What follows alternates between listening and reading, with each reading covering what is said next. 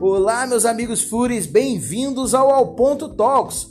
Eu sou Igor Maurício Barreto, seu host, e aqui a gente traz as melhores bate-papos com as maiores personalidades da gastronomia, o que rola toda quinta-feira live lá no Instagram, no arroba Igor Maurício Barreto. E hoje, uma pessoa mais do que especialíssima, a nossa amiga Kátia Barbosa, cozinheira, adepta da gastronomia da afetividade, empresária, mãe e jurada, por acaso também, jurada do Mestre do Sabor. Batemos um papo descontraidíssimo, muito bacana, imperdível.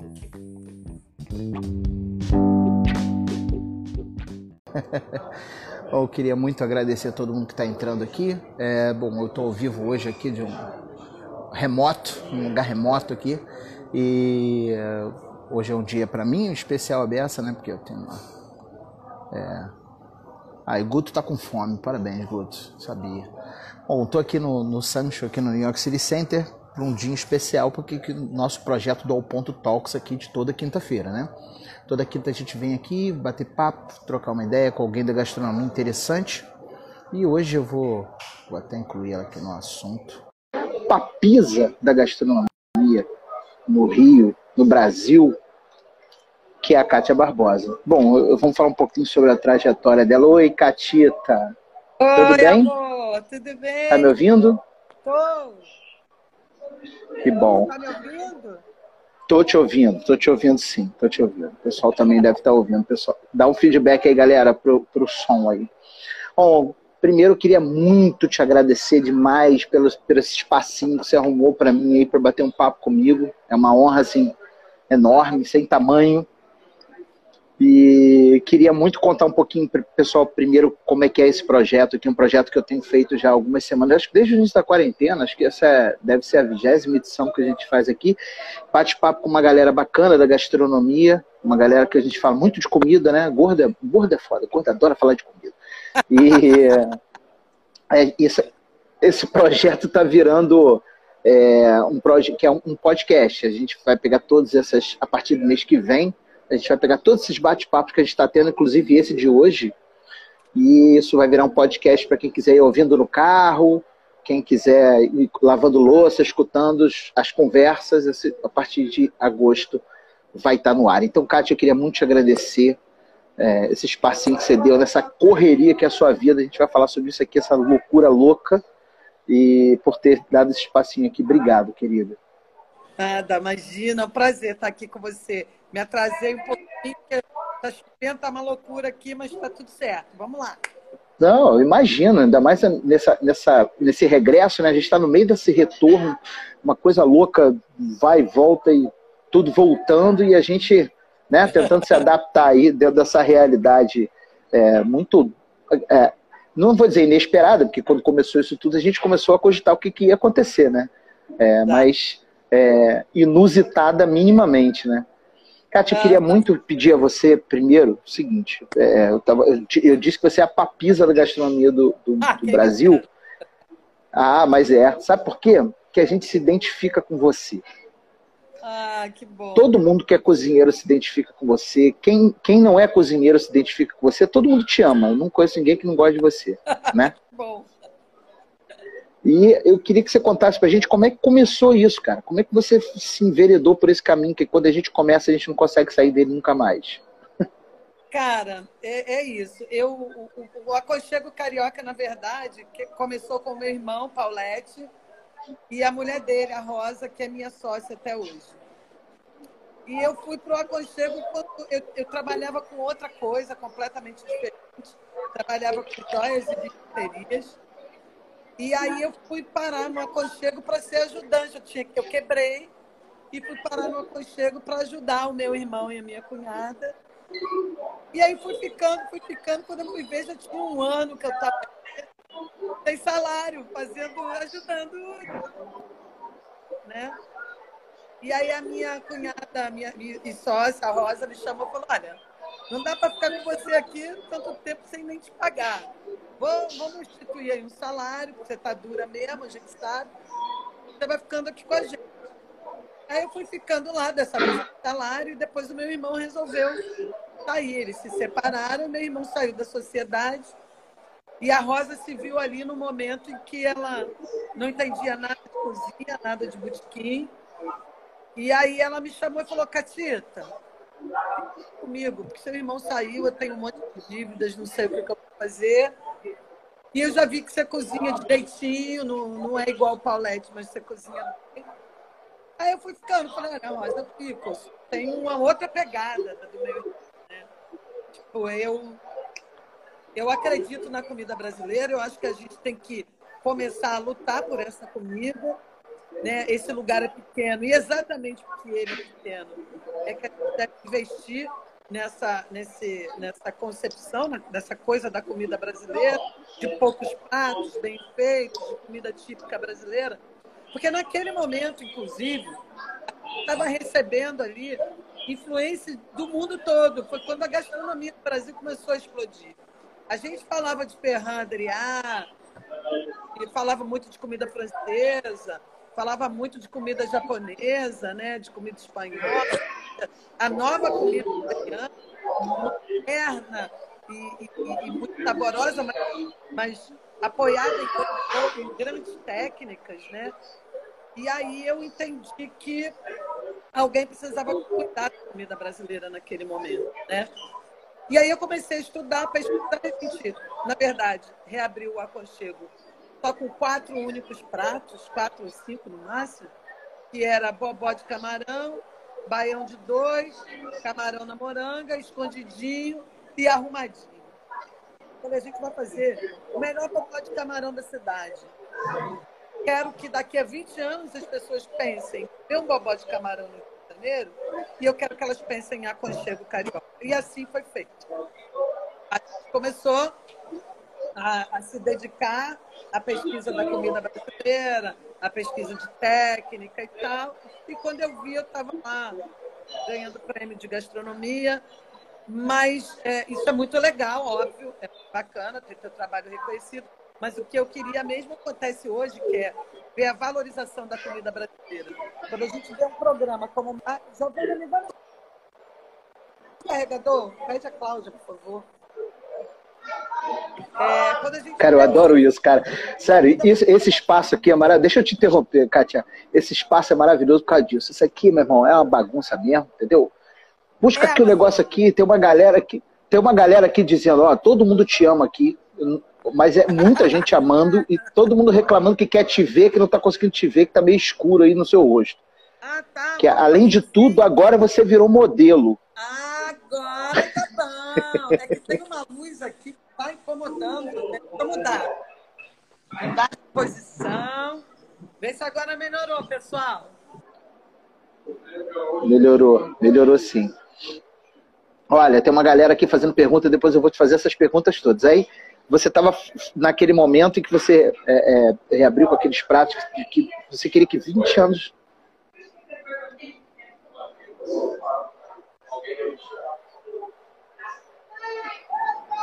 Ih, Kátia, acho que deu uma. Deu um zinab na sua internet aí, vê aí. Ih, Kátia congelou. Bom, a Kátia estava falando aqui como é que foi essa história dela, dela ir para o conchego e entrar na sociedade, como é que construiu essa, essa realidade. Ih, tá tudo. Acho que. Ou, ou, não sei se está picotando só para mim ou está picotando para vocês. Me conta aí no, no, nos comentários, pessoal. Não sei se é pra mim, acho que sou eu, hein?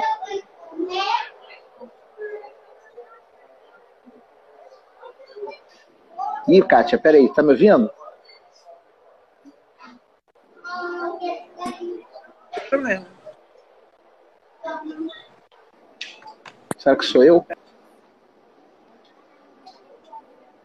Cara, é impressionante a quantidade de gente que entra aqui falando bem da Kátia. É a, a, é a, sua, a sua que tá ruim, Kátia. O pessoal tá dizendo aqui para mim.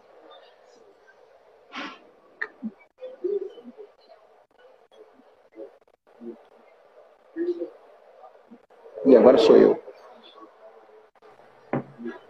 Que maneiro o serviço da internet, hein? Vou aproveitar para reclamar um pouquinho aqui. o que a Kátia falou aqui até agora. Ah, caiu. A Kátia caiu de vez agora.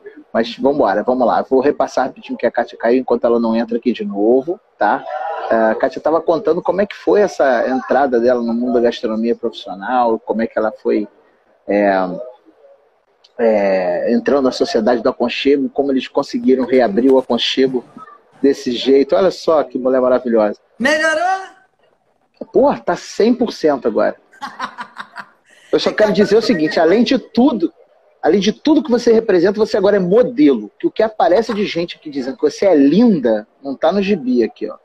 Gente, Todo para, mundo gente. falando. Kátia é linda, eu amo a Kátia.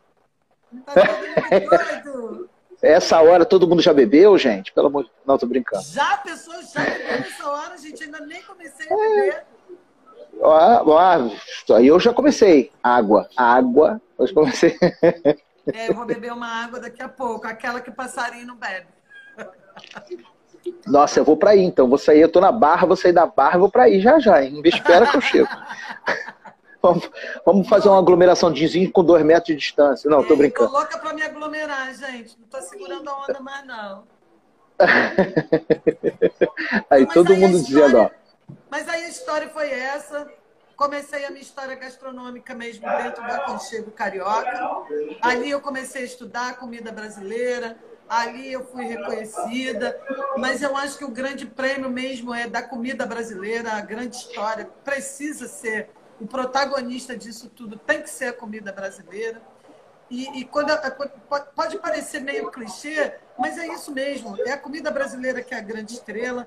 E, e, e, quando a gente protege essa comida, a gente está protegendo de fato a nossa cultura, a nossa história, a história dos nossos pais, enfim. E é isso que, eu, que é, é a minha luta. Graças a Deus, essa luta está sendo meio que reconhecida e estou bem feliz não.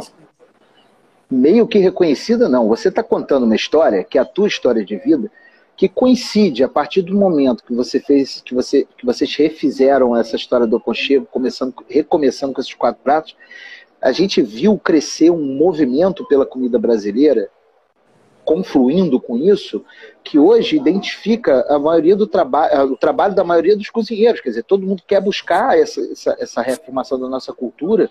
E assim, não é coincidência. Quer dizer, você foi uma dessas grandes, por isso que eu digo que você é a papisa pra gente, que você é uma das grandes fundadoras disso, porque todo mundo traz isso. E você fez isso de um jeito, é, começando é, num lugar que, para o Rio de Janeiro, não é o lugar mais é, charmoso do mundo, né? Que é a Zona Norte do Rio.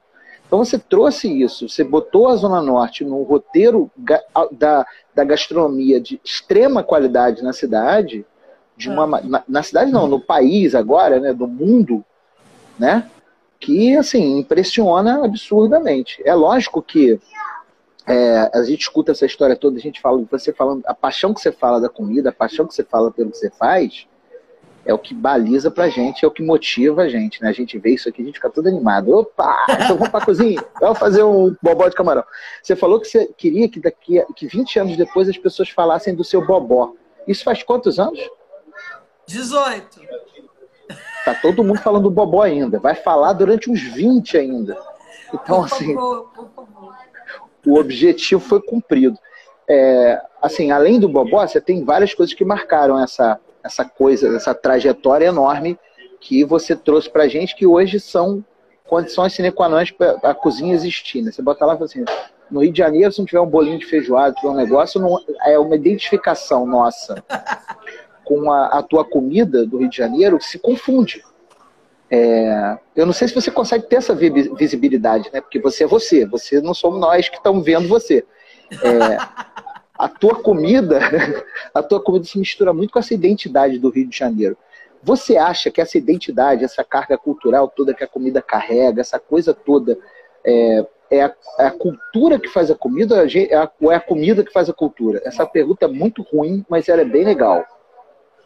Cara, eu acho que é, é, é, é, muito louca, porque eu acho que as duas coisas andam juntas, né? Mas eu acho que é a cultura de um povo é que faz a comida dele, né?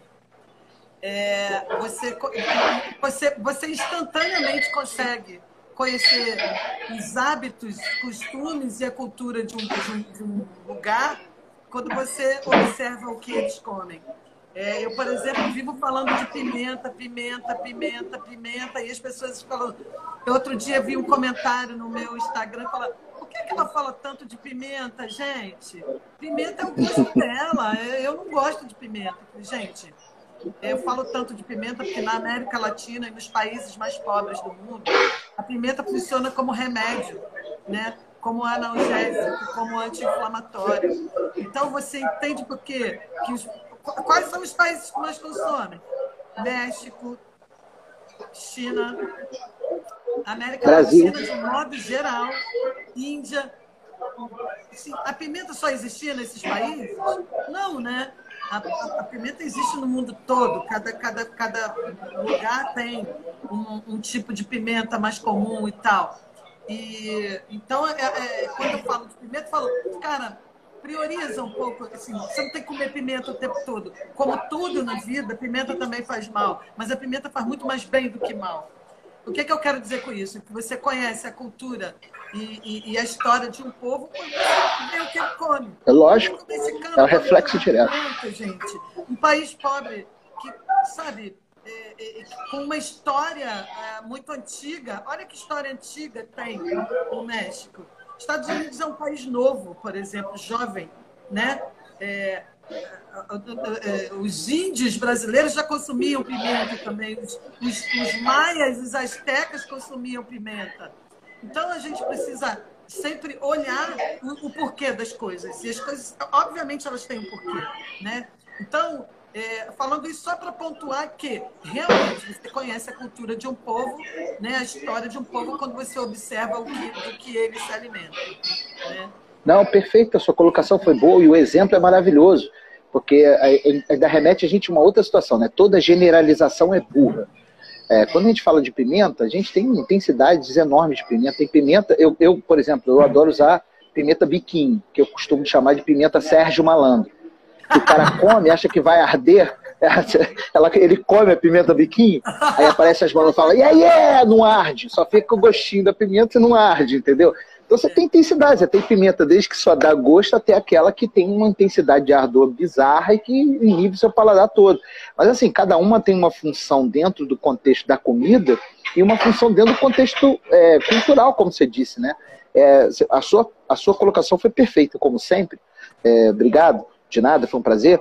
É, e é muito legal você ver esse reflexo é, na comida. Das... Hoje, hoje, até de manhã, eu estava tweetando, a gente tá, eu estou implementando um cardápio de consultoria aqui no, no restaurante, e é impressionante como as pessoas não conseguem verbalizar tudo que elas sentem quando elas comem uma comida nova. Como a comida é maior do que só palavra ou só coisa. E acho que é a maior sabor, amálgama do mundo. Não é só sabor, não é só a alimentação ela traz tanta história junto com ela, né? Pois é. Não, e, e eu, foi o que eu falei. Eu, quando costumo fazer esses trabalhos. Bom, eu não estou aqui para falar de mim, não. Não interessa. Ah, Sai fala, daí, seu gordo. Vai. Você bate papo. É, não, estou falando. Porque quando eu costumo fazer esse tipo de trabalho, a gente pega e eu tento pegar um viés assim. Qual é a história disso aqui, cara? O cardápio tem que retratar essa história, né? Para ter uma experiência toda. É o caso do aconchego, por exemplo. O aconchego, cara, ele retrata o que é o aconchego do início ao fim.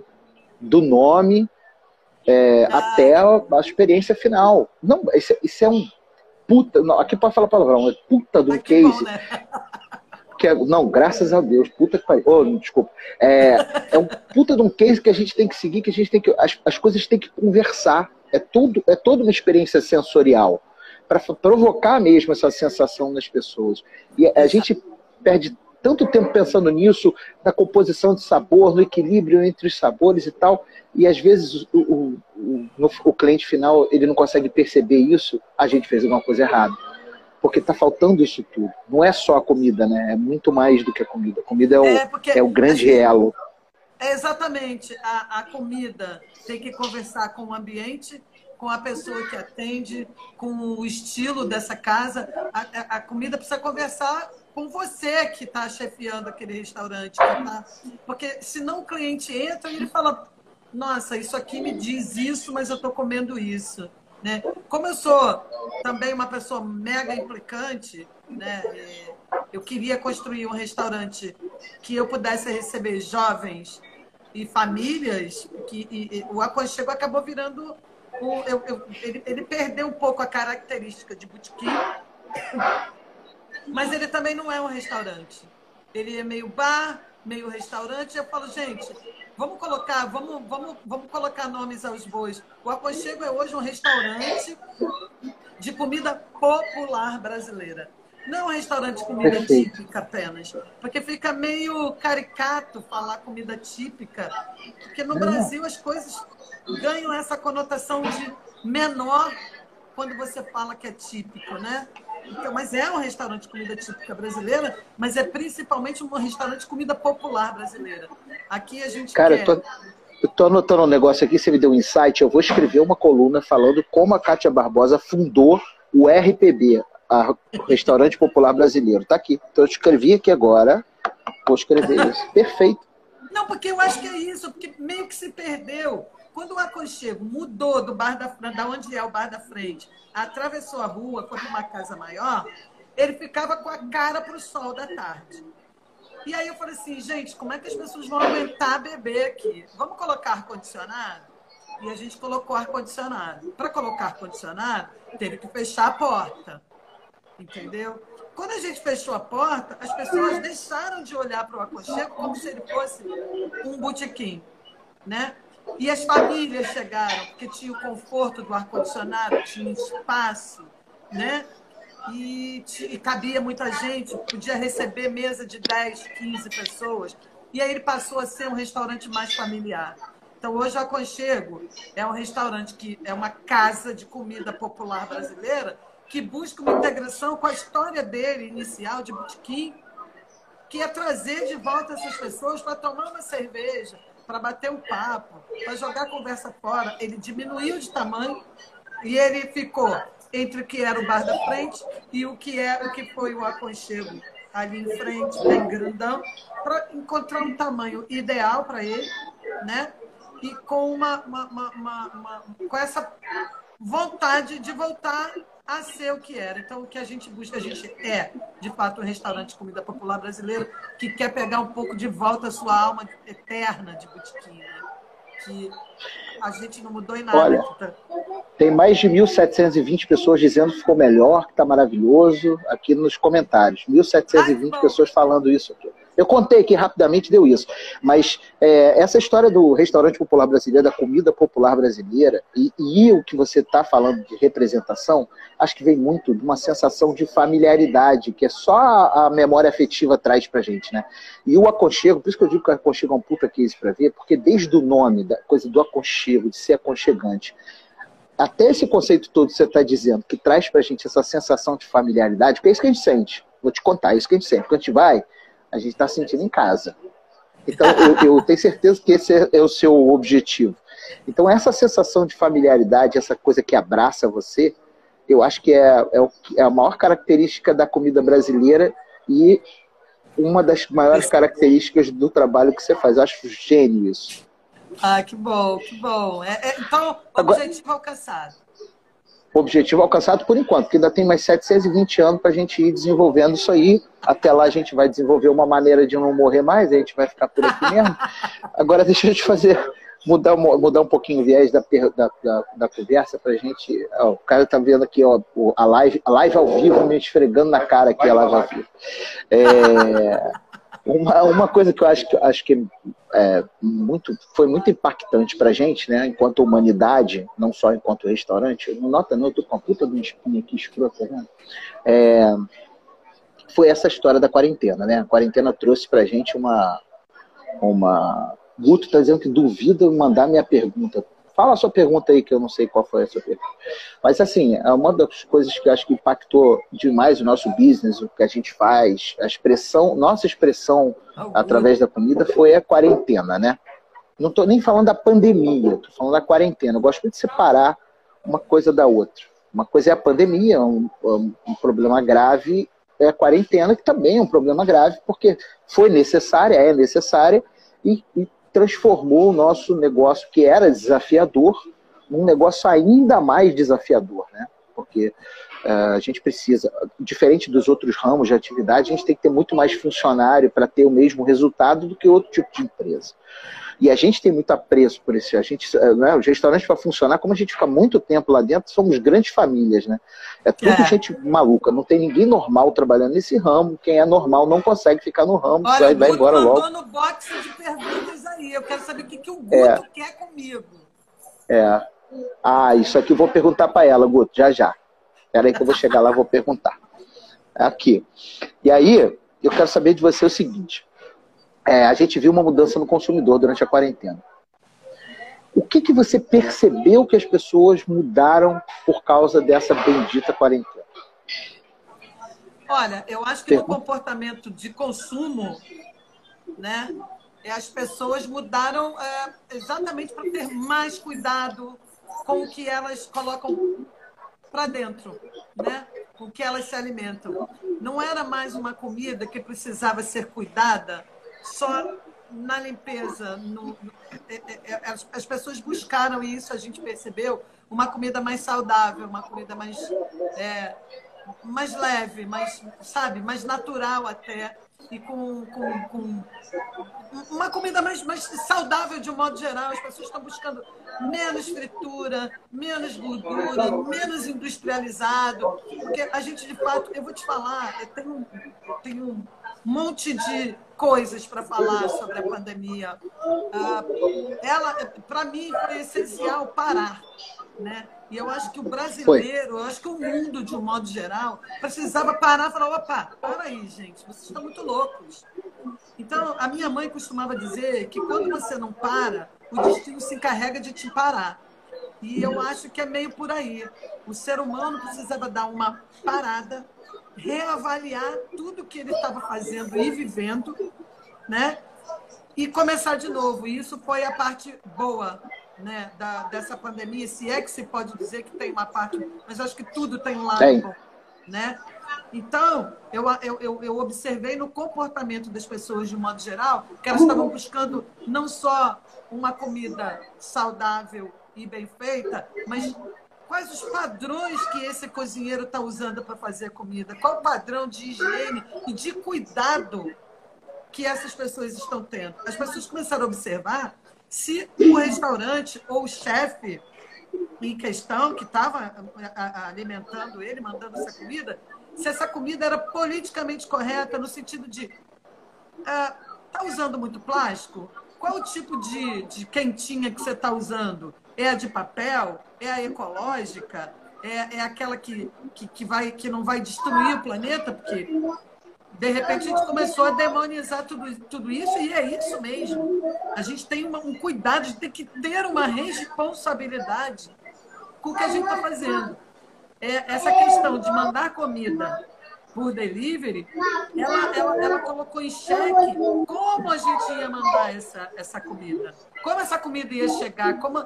E as pessoas começaram a avaliar isso também. Isso foi mega importante para nós, donos de restaurantes, você sabe disso, e para a sociedade, de um modo geral. Então, eu acho que é, essa pandemia veio para nos ensinar a respeitar um pouco mais o planeta, a respeitar o alimento, não jogar comida fora, porque você vê tanta gente passando fome. E eu vejo hoje os pais moderninhos que vão mimar os filhos e me falam assim: olha, cuidado, tem muita gente passando fome. Esse comportamento é o comportamento que a gente deveria ter tido ao longo da nossa vida toda, né? E esse comportamento eu vejo hoje nessa classe é. média que está aí e que antes achava que estava tudo certo, a vida é minha, o mundo é meu. Não é, né? O mundo está aí é. para dar as porradas na gente.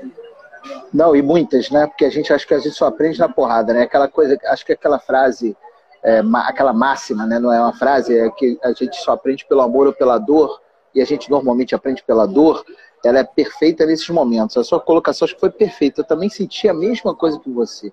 Acho que, assim, uma das chaves... Do... Eu vou falar uma coisa muito profunda aqui, mas eu tô, eu tô limpo, tá, galera? Não bebi, não. Vou falar um negócio aqui, vai parecer que eu tô viajando, mas uma das maiores chaves do conhecimento de todas as... Uh, uh, de toda a humanidade, de todos os povos que passaram, é, é essa, essa coisa de você conseguir é, enxergar o que está errado, né? de você conseguir fazer uma avaliação enquanto sociedade é, num tempo diferente. Como a gente vinha num tempo muito louco, nosso tempo era muito louco, Eu acho que isso aí foi o que mais pegou a gente na quarentena. Nosso tempo mudou. A gente voltou a parar um pouquinho, respirar e tal. Isso tudo fez com que acontecesse. Eu escrevi uma coluna semana retrasada, eu acho, falando sobre isso, é, sustentando um ponto de que a gente melhorou enquanto humanidade durante a quarentena. O Margato falou aqui, várias pessoas falaram que as pessoas não pararam para pensar tanto assim. Mas eu, eu é, discordo. Eu tenho um pensamento completamente esquisito em relação a isso. Eu acho, de fato, desculpa te interromper, mas eu sou um Nada, me interrompeu não. Quem manda aqui é você. Pessimista. Eu sou um vassalo da sua vontade. eu sou tanto pessimista em relação às pessoas. Eu acho que, no sentido da palavra, quem tinha um mínimo de consciência melhorou, cresceu nessa pandemia. Mas o cara que era escroto, ele vai continuar sendo escroto e alguns até pioraram, conseguiram piorar.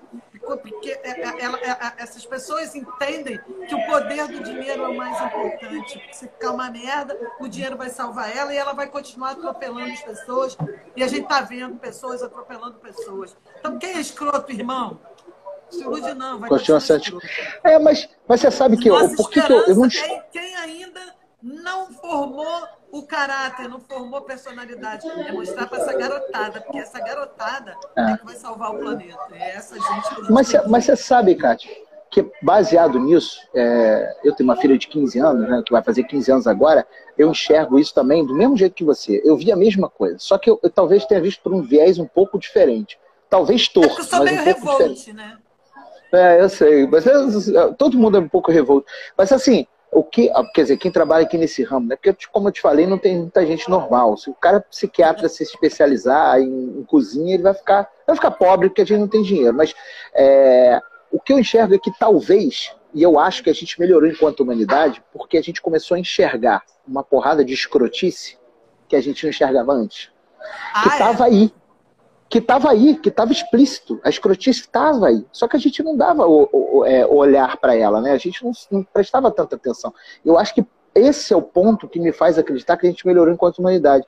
Que a gente conseguiu parar, a gente foi obrigado a parar, né? A vida, a sua mãe, eu não conheço ela não, mas já amo ela. Filósofa. É, é, a, a, gente conseguiu parar e olhar e falar assim, pô, isso é escroto, cara. Isso não, não é, isso é Pô, sempre teve isso aqui? Caralho, como é que eu não vi isso antes? E a gente começou a ver. Então, assim, Exato. o escroto continua sendo escroto, como você disse. Você foi. foi, foi a Mas sua colocação agora, foi perfeita. não consegue mais esconder a escrotice. Perfeito, é isso. E aí eu acho que isso fez a gente melhorar enquanto humanidade. Mas voltando para a cozinha, que a gente, senão a gente viaja aqui na maionese legal. É, esse comportamento, acho que você foi perfeito, as pessoas acho que estão buscando mais assim. De onde vem essa comida aqui? O que, que é isso aqui? O que, que eu tô comendo, cara? É, um dia, o meu sonho é que as pessoas olhem para o salmão chipado lá que vem do Chile com ração de flúor e olhem e falem assim: ai, pô, é, eu prefiro comer o olho de cão, é muito mais legal, né? Que pesca aqui do lado. Mas um dia vai, a gente vai chegar lá, mas eu acho que as pessoas estão mesmo buscando isso, né? A história da embalagem, a gente começou, como a gente está pedindo muita comida em casa, a gente começou a gerar mais lixo. E a gente começou a perceber a quantidade de lixo que a gente gera. Quer dizer, acho que isso tudo deu uma mexida com a gente é, o pós-quarentena que eu quero ver como é que vai ser. Né? Acho que ainda vai mudar tudo de novo, já já, de novo. De Tomara novo, que de não. Novo, né? de novo. Não, mas eu acho que vai melhorar, vai mudar para bem. É, o mercado se adapta, né? O planeta, o mundo, a vida faz com a gente, é. É, faz com que a gente se, se, se adapte. Nessa, nessa perspectiva de retorno, né, de volta e tal, é, a gente viu que muitos negócios fecharam, muitos negócios abriram. Tem bastante, eu tenho, por incrível que pareça, eu como consultor tenho recebido muita demanda de gente querendo abrir negócios. Acho que a gente vai ter uma oxigenação boa no mercado.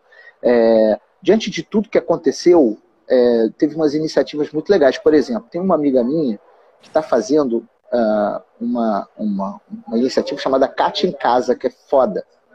Não sei se você conhece. Kátia Barbosa, ela é pica das galáxias. E ela falou para mim, não, na verdade ela era pica da galáxia, ela é piquet de la galáxia em francês, que ela é chica. é, conta pra gente a história do Kátia em casa, como é que tá rolando isso aí, onde entrega, o que que faz? É, o Kátia em casa já é, um, é, é, é, é, exatamente se encaixa naquele padrão que eu te falei de precisava parar, olhar para dentro, porque eu estava que nem uma maluca. Eu falei para o meu marido, cara, faz tanto tempo que eu não me sinto tão bem. Eu acordo, eu sei exatamente para onde eu vou e fazer o quê. Eu acordava, eu tinha que correr para o quiosque, correr para o Leblon, correr para a Barra, correr para a fábrica, correr para. Gente, para. Então, a pandemia veio e eu falei: opa, vamos secar essa máquina? Acabou com o Leblon, acabou com o Calango, acabou com o quiosque. Eu quero focar numa coisa, várias coisas que eu queria fazer. O Kátia em casa é uma dessas coisas.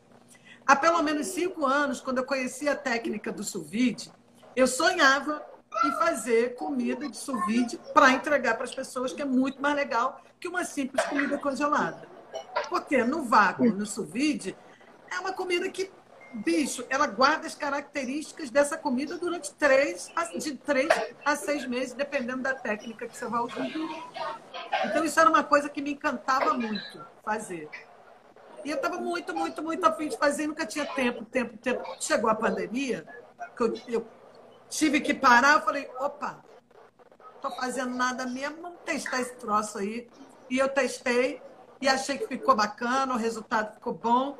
Falei, pronto, é isso. A outra ideia que eu tinha louca era, gente, é, na televisão não poderia falar isso, mas pô, o China Box ficou famoso no mundo fazendo comida na caixinha. Vamos fazer comida brasileira na caixinha né? Perfeito. E dentro do Catita em casa, eu, eu criei o Catita na caixa, que é comida brasileira, mais barata, uh, mais simples e para todo mundo. Mais, eu, eu, acho que é uma comida mais inclusiva, né?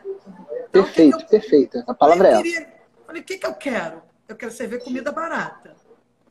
Mas eu não vou poder fazer, por exemplo, uma carne de sol de uh, contrafilé, como eu faço na coxinha carioca, para servir uma comida popular. Cara, você consegue? As pessoas falaram, meu marido perguntou, você vai conseguir ser mais pop do que você é? Eu falei, mas é isso que eu quero. A comida, se ela não for inclusiva, ela não tem graça nenhuma. Né? E eu já venho estudando o movimento do mercado gastronômico no mundo faz um tempo que os grandes chefes renomadíssimos começaram a popularizar a sua comida. O Alex Atala, muitos anos atrás, criou o Dalvidito, foi uma maneira de popularizar a comida do Dom. O Daniel Bolude criou o DBGB, o Bar Bolude, o Hamburgueria, numa tentativa de é, é, tornar acessível a comida dele. E, e assim pelo mundo. Você viaja pelo mundo e você vê os grandes chefes popularizando mais ainda essa comida. E eu achei que o, o, o na caixa era, era um ideal. Vem ali, 400 gramas de comida, o que não é tão pouco assim. Né? Não, é Dentro ótimo. De uma caixinha, uma caixinha de papel com um talher de madeira e o cara tá ali comendo, consciente que ele está comendo uma comida que foi feita com um padrão de cuidado legal, por um preço razoável, bem barato, que é mais barato que um hambúrguer dos, dos fast foods aí da vida. O cara está comendo uma boa comida, bem elaborada, feita com cuidado, com bons ingredientes, né? que não necessariamente precisa ser de primeira, mas é um bom ingrediente e tratado com todo respeito, esse ingrediente. E aí eu acho que era o momento de alguém fazer isso. Já que ninguém fez, vou eu fazer. Né? Já que ninguém quer fazer uma comida na caixinha, porque ou porque está achando que é menos, ou alguma outra coisa, né? É, então eu vou não, eu fazer. Não. E eu achei fantástico. Você foi... Isso. Tá, tá, tá lá, você tá andando. Tá à frente do tempo, como sempre. É, você vê, durante a quarentena a gente teve muita gente flertando com isso, né? Os maiores chefes, os chefes mais. É, vou dizer os maiores chefes, mas é, os cozinheiros mais é, é, glamorizados do mundo flertaram com a comida simples durante a quarentena, né? Isso foi evidente, né? A gente viu todo mundo que fazia alta gastronomia buscar receitas mais simples, receitas de família, receitas com. com, com é, então, assim, é, isso é um movimento evidente. acho que é um dos grandes é, baluartes desse, desse processo foi quando o Noma reabriu, ele reabriu uma hamburgueria, uma hamburgueria de um hambúrguer só. Que é, é ele falou, cara, é o melhor que eu posso fazer agora, eu não posso fazer mais do que isso agora. Né? É, então, exatamente. você vê, isso, é, isso é, eu tenho um sonho, Kátia, que vai fazer com que as pessoas voltem a ter intimidade com a comida. Acho que as pessoas perderam a intimidade com a comida. Eu acho que a gente está voltando a ter intimidade com a comida. Já era um é. processo de antes, né? Eu vou te falar que uma das frases que mais me incomodavam nas pessoas era ah, você já foi então ao restaurante? Eu, quando viajo, eu não viajo para ir a grandes restaurantes. Eu viajo pela experiência de viajar, me divertir, comer na rua, comer. Se tiver comendo num, num restaurante estrelado, eu, eu vou até, mas é uma questão de oportunidade. Não viajo para isso. Rola também, um ou outro. E de vez em quando. De vez eu viajo e só como comida de rua. Até porque a minha pegada é a minha onda, é o que eu gosto de comer. Mas o que mais me incomodava nas pessoas era ah, você foi em tal lugar? Não. Ah, você tem que ir. Porque lá não é comida, é uma experiência. Porra, eu não quero ter uma experiência, eu quero comer. Comida é tão somente para alimentar a alma e o corpo. Eu não preciso ter uma grande experiência, só preciso ter uma comida boa, tratada com respeito, ser bem atendida num restaurante. Então, eu, eu, há muitos anos eu vejo que a tendência, uma vez me perguntaram assim, qual a tendência gastronômica desse ano? Gente, gastronomia não é moda. Comida é tão somente comida. E a tendência, mas se as pessoas querem falar de tendência gastronômica, a tendência gastronômica no mundo, já há muitos anos, é voltar às origens é a comida da mãe, a comida da avó. E isso esbarra exatamente aonde? Na comida popular. E é isso. Não precisa. Tá dito, né? Não, anotei aqui outra frase sua aqui, é, é, gastronomia não é moda. Eu vou tatuar essa frase agora, acabei de decidir. Não, sacanagem não, vou tatuar mesmo. Eu tenho pavor de tatuagem. Esse negócio de tatuagem ah, é mas muito feio. É... Tatuagem, muito feio. Não, tatuagem, quem tem tatuagem na mão é bandido. É... mas eu estava falando aqui de. Desculpa. Eu estava falando aqui sobre isso porque me chamou a atenção que você falou sobre isso e a gente está num processo enorme de ressignificação das pessoas buscarem essa essência e você sempre à frente desse tempo. É, e, e, isso tudo acontecendo nesse momento, e todo mundo aqui me perguntando aonde eu consigo comprar a comida da Kátia na caixinha. Depois você conta para todo mundo, você me fala que eu conto aqui pro pessoal. Ah, por onde favor, é, eu tô até precisando. Ah, eu tô até precisando ah, tá de, precis... uma, de uma... É nós, Queiroz, vamos embora, fala comigo, a gente faz aqui uma julgação, assim. É, agora, a pergunta que eu quero fazer com você é o seguinte: o Marcos lá do Cozinha Bruta, lá de São Paulo, né? Já morou no Rio, morou em São Paulo, não sei onde ele está agora. Louco, louco. Ele, ele é, ninguém é normal aqui, né, querida? É, ele escreveu uma coluna hoje, acho que foi hoje ou ontem, na Folha de São Paulo, falando que a quarentena acabou com o raio gourmetizador. Eu gostei que ele cravou isso. A quarentena acabou com o raio gourmetizador. Ou não, né? Acabou? Acabou mesmo? Eu acho que não, porque, assim, é, é, é, a experiência de cada um, né? É, muita gente caiu no chão, mas ela vai levantar. O mercado de luxo deu um tempo, mas ele não acabou. Eu acho não. que enquanto tiver, enquanto o mundo for capitalista, enquanto o mundo for uma sociedade de consumo desregrado, vai ter os loucos que vão colocar ouro em pó na comida, ouro em lasca na comida, né? Igual o maluco lá de Miami, né? Eu, eu, eu, eu não vejo muito sentido. Eu já até comi, eu vou te falar. Já comi, já comi em restaurante de amigo. Não vi nada. Ah, então, outra, gosto, então, deixa eu te fazer, então deixa eu te fazer uma pergunta que todo mundo me pergunta, eu não sei responder. Quando você come uma comida com folha de ouro, você caga ouro? não, não é para responder, não é pra, não responde, não responde, não responde. cagada nesse dia, tava não. É uma, não responde, que a pergunta era retórica. Eu só quero fazer a seguinte observação de fazer a pergunta do Guto, que é o Empório da Ovelha está aqui com a gente no, na live. Ela, ele botou uma frase que eu achei genial. Enquanto todo mundo está querendo sair da caixa, a Kátia foi para dentro dela. Risos. Foi genial. O Guto, aquela pergunta que o Guto estava fazendo, que até agora eu não falei sobre isso, é, é, o seguinte: como é que foi virar uma jurada de reality show de gastronomia? Ele te fez essa pergunta porque Ai, ele quer saber a parte mais legal de virar jurada de um reality de gastronomia é ter chegado lá sem mudar uma vírgula do que eu penso de comida, do que eu vivencio de comida, do que eu quero para comida. Essa é a melhor parte. As pessoas vai ter que me aturar, irmão, vai ter que me engolir, porque esse é o discurso real. Eu vou para lá, eu, julgo a comida XYZ pelo sabor, não é pela beleza do prato, não é pela, pela, pela, pela elegância da louça. Realmente, vem os pratos que a gente fica absolutamente encantado.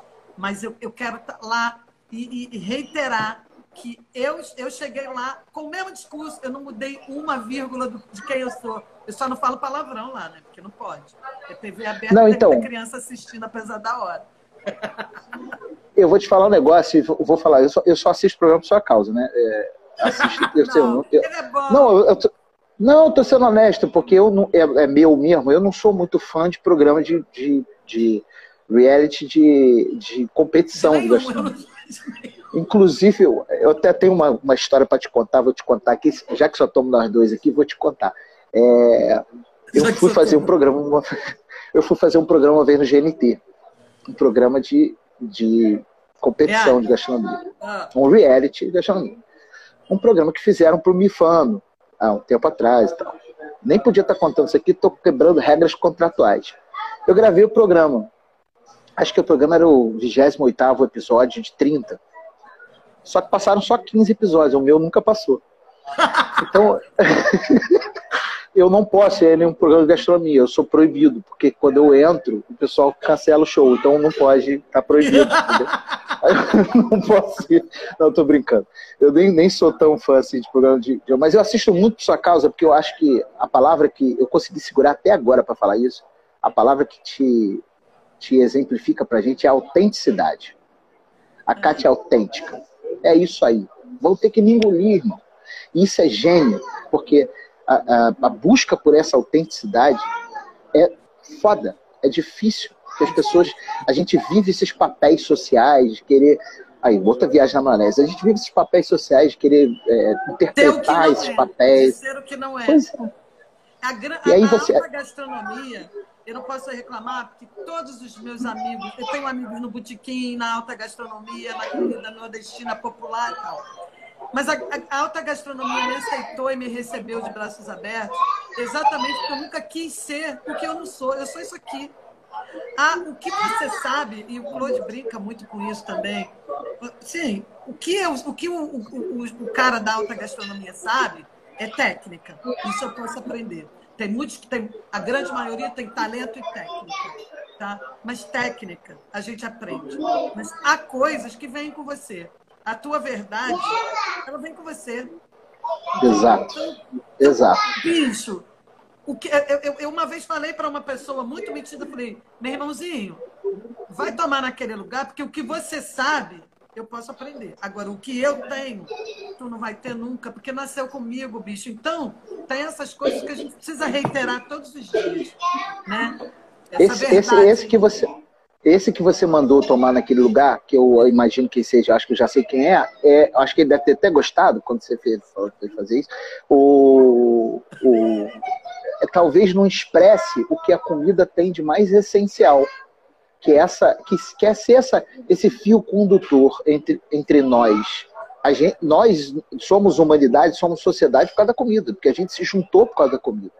Então, não tem por que ser nada diferente disso. Então, essa sua autenticidade que você esfrega na cara da gente com carinho e amor, de um jeito tão peculiar que a gente ama pra caralho, desculpa o palavreado chulo, é, é a coisa mais foda de tudo. Por isso que a gente se identifica tanto contigo e com o trabalho que você faz, com as coisas que você faz. Então, eu queria deixar isso bem claro aqui. É, apesar da Claro não ser patrocinador da live, não botar nem um real aqui, é, eu queria deixar bem evidente que, é, que essa admiração nossa é bizarra. O Guto está aqui dizendo que vai chamar a gente para gravar um episódio do Grostronomia quando acabar a pandemia. Vamos! É, queria, queria dizer para o Jimmy que ele é um babaca, porque ele disse que eu nunca ia aprender a falar o Grostronomia, eu aprendi. É, bom, tem muita gente mandando beijo para você, mandando uma porção de coisa. Ó. Ih, rapaz, tem muita gente mandando beijo para você, a Letícia mandando. Então, chefe, ó, é muita gente. Para quem está começando, terminei a faculdade. Isso, ah, é. Tá muito legal, né, gente? Então, isso aí é o seguinte, olha só. É, aí eu quero que você diga. O Bruno Bozai mandou um beijo pra você também. É, eu, quero, eu queria que você beijo, dissesse assim: para quem está começando nessa vida, nesse caminho sem fim, é, que é a gastronomia, que não tem volta. Você que está começando na gastronomia, não tem volta, cara. Não faz isso. Ferrari, não, tô brincando. É, se fudeu, tá? Não, brincadeira. Qual é o conselho que você dá para o cara que está começando agora? Essa pergunta é uma pergunta inovadora que ninguém nunca fez. Ninguém nunca fez essa pergunta. Só eu. Não, é, não mas, mas é uma pergunta legal que eu faço questão de repetir, porque assim, seja qual for a comida que você escolheu fazer, qual o trabalho que você, você é, a, a, linha de, de, de pensamento que você resolveu seguir. Bicho, só segue ela. Não, não abra mão uma vírgula daquilo que você acredita, mas se apoia, cria estofo para isso. Né? Vai lá, estuda, pesquisa. Incansavelmente tem que ser uma, uma busca incansável pela, pela, pela, pela qualidade, pelo aquilo que você acredita. Procura saber a história dos alimentos, procura entender é, os ingredientes e, principalmente, se respeitar. Porque aí, bicho, não tem erro não, cara. Né? Assim, nem todo mundo vai ficar famoso. Né? Eu, eu sou uma cagona, né? Porque eu tive o Agro que foi lá, olhou minha comida, gostou da minha comida. Eu tive outras pessoas maravilhosas, o Zeca Camargo, tive o Gui Studa, um monte de gente que gostou da minha comida e foi lá e falou para o mundo que a minha comida era legal. Infelizmente, isso não vai acontecer para todo mundo. Mas a tua verdade, aquilo que é teu, que você acredita, bicho, famosa ou não, é, eu estaria fazendo a mesma coisa. Então, se você entrou para gastronomia, você está bem ferrado mesmo, meu irmão. Você não é, vai sair eu, eu costumo... nunca mais. Foi muito bom você ter falado isso por causa dessa coisa da, da celebridade. Parece. A sensação que eu tenho é que é uma geração inteira de pessoas achando que só terá sucesso se for famoso. E não é verdade. Né? Eu acho é. que assim, o maior pagamento que um cozinheiro de verdade, aquele que tem alma de cozinheiro, tem, é quando o prato chega na mesa do cliente, o cliente come daquele sorrisinho no canto da boca, assim. Hum, Esse é o maior olhar, pagamento que tem. Aquele olharzinho de tesão, falando, puta que pariu. Exatamente. Mas isso vale mais que dinheiro, brother. Vale muito mais que dinheiro, porque esse é o maior pagamento que a gente tem, entendeu? É, o, só, o Auri Cícero está aqui dizendo que você é linda, pedindo para você notar ela. O, o, o Auri Cícero, ela é casada, irmão. Segura tua onda aí, vai devagar. É... Então, tô falando sério, geral aqui, cara. Então, assim, é, eu acho assim, muito legal a gente falar sobre, por essa geração. E Rolando Massinha tá aqui, beijo, Rolando, nosso Vai, querido Rolando. amigo. Cara, é... não era nada quando eu ia comer massa lá, tá? E nem não, você era sincera. Nem me dava atenção, Rolando. Ai, olha só, todo mundo falando aqui do arroz de tem uma pessoa falando sobre o arroz de puta rica. É, bom, você vê que é como a comida marca as pessoas, né? Cada pedacinho, cada pratinho que, cara, tem, tem, tem é, essa coisa dentro da gente, né? É, é uh, como é que isso imprinta na gente, né? Eu estou usando imprinta, é um uma, neologismo, mas essa, como é que isso tatua na alma da gente, né? Tatua na alma, é, é, agora, é, o Luiz Henrique está aqui perguntando, é, projetos para jovens que se interessam pela cozinha seria muito interessante, né? Isso não foi a uma pergunta, foi uma afirmação. A gente lindamente. Tem um monte pois é. de funcionários. O chefe da cozinha do Aconchego Carioca começou na gastromotiva, depois se embrenhou e está ali quietinho, de bonadinho. Traz é, ele para cá, traz ele para cá para falar com a gente. Vem cá, Aqui Renan. não tem essa bagunça. O Renan então, começou é, na gastromotiva, depois fez faculdade. Tá aqui, ó, Renanzinho. Aí, Renan, aparece aí. E aí, Renan? Beleza? Dá um oi pra galera aí. Quantos anos você já tá aqui? Sete. Sete anos.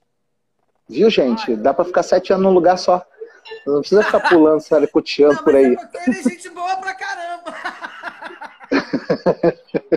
Não, mas eu, por que, que eu tô falando isso? Porque logo no início da live teve alguém dizendo assim: ah, a Kátia podia a, a, a, se agregar na gastromotiva. A Kátia é da gastromotiva, desde que a gastromotiva tá aqui.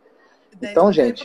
É, tem muito mais gente envolvida nesses projetos do que Nossa, vocês imaginam. Olha o que o Renan falou aqui, ele é turma 1 da gastromotiva. Nossa! Caraca! Isso, ó, parabéns, Renan. Parabéns, Renan. Parabéns, irmão. Era ele que eu tinha Parabéns, para Dinamarca comigo. Viu? Ó, nosso tempo tá indo lá para para o cacete já. Não pode falar para cacete, né? outra, né? né Igor? Vamos, vamos marcar agora bebendo a próxima. Por favor. Tá brabo. Não, vai ser uma live. Voltar pra a coisa. câmera ali a gente bebendo aqui. Porra, perfeito. Melhor do que isso, só se tiver outro dois disso. É, Nossa, Cátia, queria agradecer. É, não, aí ele vai estar tá, com certeza. Falou disso, ele aparece. Emana do, ele, ele emana igual o mestre dos magos. Ele já tá ficando careca em cima, cabeludo mesmo, tá igual o mestre dos magos. Ele vai aparecer igual o mestre dos magos. Assim. Bom, eu queria te agradecer pra caramba. Eu que dizer agradeço. que eu sou, Obrigada. É, é, muito bom, é muito bom você ter proximidade dos seus ídolos, né? É, então, é, depois eu queria, eu queria, eu vou tatuar também uma, uma, uma um autógrafo seu aqui nas costas, eu queria que você fosse mandar. É, queria, queria muito agradecer você, dizer, pessoal, é, compra, compra, você que é do Rio de Janeiro, não está comprando ainda lá a, a, a, catita na caixa e ou, o catita em casa. Catita em casa. Tá errado. Tá errado. Não comprou ainda, tá lembrei, tá errado, irmão. Eu lembrei do, do, do Rafa no programa, fala pro Léo. Não, tá queimado. Gente, foi a melhor frase do ano. Você falou igualzinho agora, assim. Tá é, errado. tá errado. É, viu? E o Léo tudo sério, né? Veja ah, bem. É, então é isso. É. Porra, olha, vou te falar um negócio. A gente compra uns barulhos, né? A gente acha que as pessoas são de um jeito, né? Quando a gente vê na televisão. Conversa ao vivo, sabe que aquilo não é nada daquilo. É não, não tem Mas ninguém tudo... sério ali. Ó, o Rolando falou que vai fazer uma massa pra gente quando isso tudo passar. Rolando, vai passar se Deus quiser, se God se permitir. Deus quiser, vai sim. E em breve. Bom, Kátia, obrigado. Daqui a pouco Obrigada, o Instagram vai derrubar a gente. Queria muito agradecer você. Queria pedir o pessoal fazer um serviço aqui antes de passar a palavra final para a Kátia para ela é, falar com todo mundo. É, você que ainda, quem não sabe ainda, eu tenho um podcast chamado Manual do Cozinheiro Amador, um podcast de até 15 minutos, que ensina você que é não cozinheiro, que não sabe quase nada de cozinha, uh, a fazer coisas simples, tipo arroz branco, ovo. Uh, então, assim, é bem legal, tá no Spotify, tá no Google Podcast, no Apple Podcast, você pode ouvir. Ouve, manda para dois ou três amiguinhos para ajudar o colega. O gordinho tá precisando aí de negócio de coisa de, negócio de divulgação. Então, é, eu preciso da ajuda de vocês. Compartilhe isso aí. Amanhã, domingo, tem uma live bem legal com os velhos lá de Niterói. Eu juntei com os velhos lá de Niterói quando eu tinha boate lá em Terói, a galera tinha as boates lá, juntamos com os velhos para fazer uma live da terceira idade, que a gente sempre está lá. Aí, domingo agora tem seis e meia da tarde lá no Além dos Bastidores, o velho está aqui pedindo para eu falar disso, o outro velho. O velho. Assim, fala dos velhos. Eu entro na live de máscara, Kátia, porque eu tenho medo de pegar corona velho na, na live, só tem velho. E aí, eu vou estar no domingo também fazendo isso.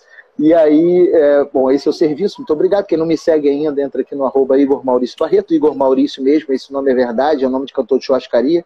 Hoje, Igor Maurício Banda, com show Bessa Mútil na estrada, assim, quando você passa. E aí, eu queria é, agradecer Igor, a Kátia tá finalmente. eu tô, né? É esse, cara. Virei uma metralhadora aqui, ó. É, então, eu queria muito agradecer, Kátia. Kátia, quando eu crescer, eu quero ser igual você. E a palavra é sua para você finalizar essa live ao vivo aqui. Ai, gente, eu quero agradecer o carinho desse povo todo, desses brasileiros todos. E eu tenho uma amiga que criou o Foodice e ela fala sempre enfudere-se. É, enfudere-se. A Vanessa. Brasileirem-se, por favor, porque é, é, é muito legal ser brasileiro, é muito legal curtir a nossa cultura, por favor como comida brasileira, respeita. E ó, para com essa frescura de que carne não tem de segunda, carne é carne, tá? É isso aí. Beijo. Perfeito. Tchau. Beijo, obrigado, pessoal. Obrigado, Kátia maravilhosa. Quando, quando eu crescer, eu ser igual você, rapaz. Ó, beijo enorme. Tchau, gente. Obrigado.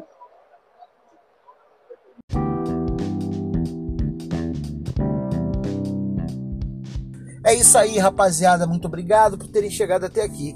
E essa troca de ideia rola toda semana. Ao vivo lá no arroba Igor Maurício Barreto e depois por áudio por aqui.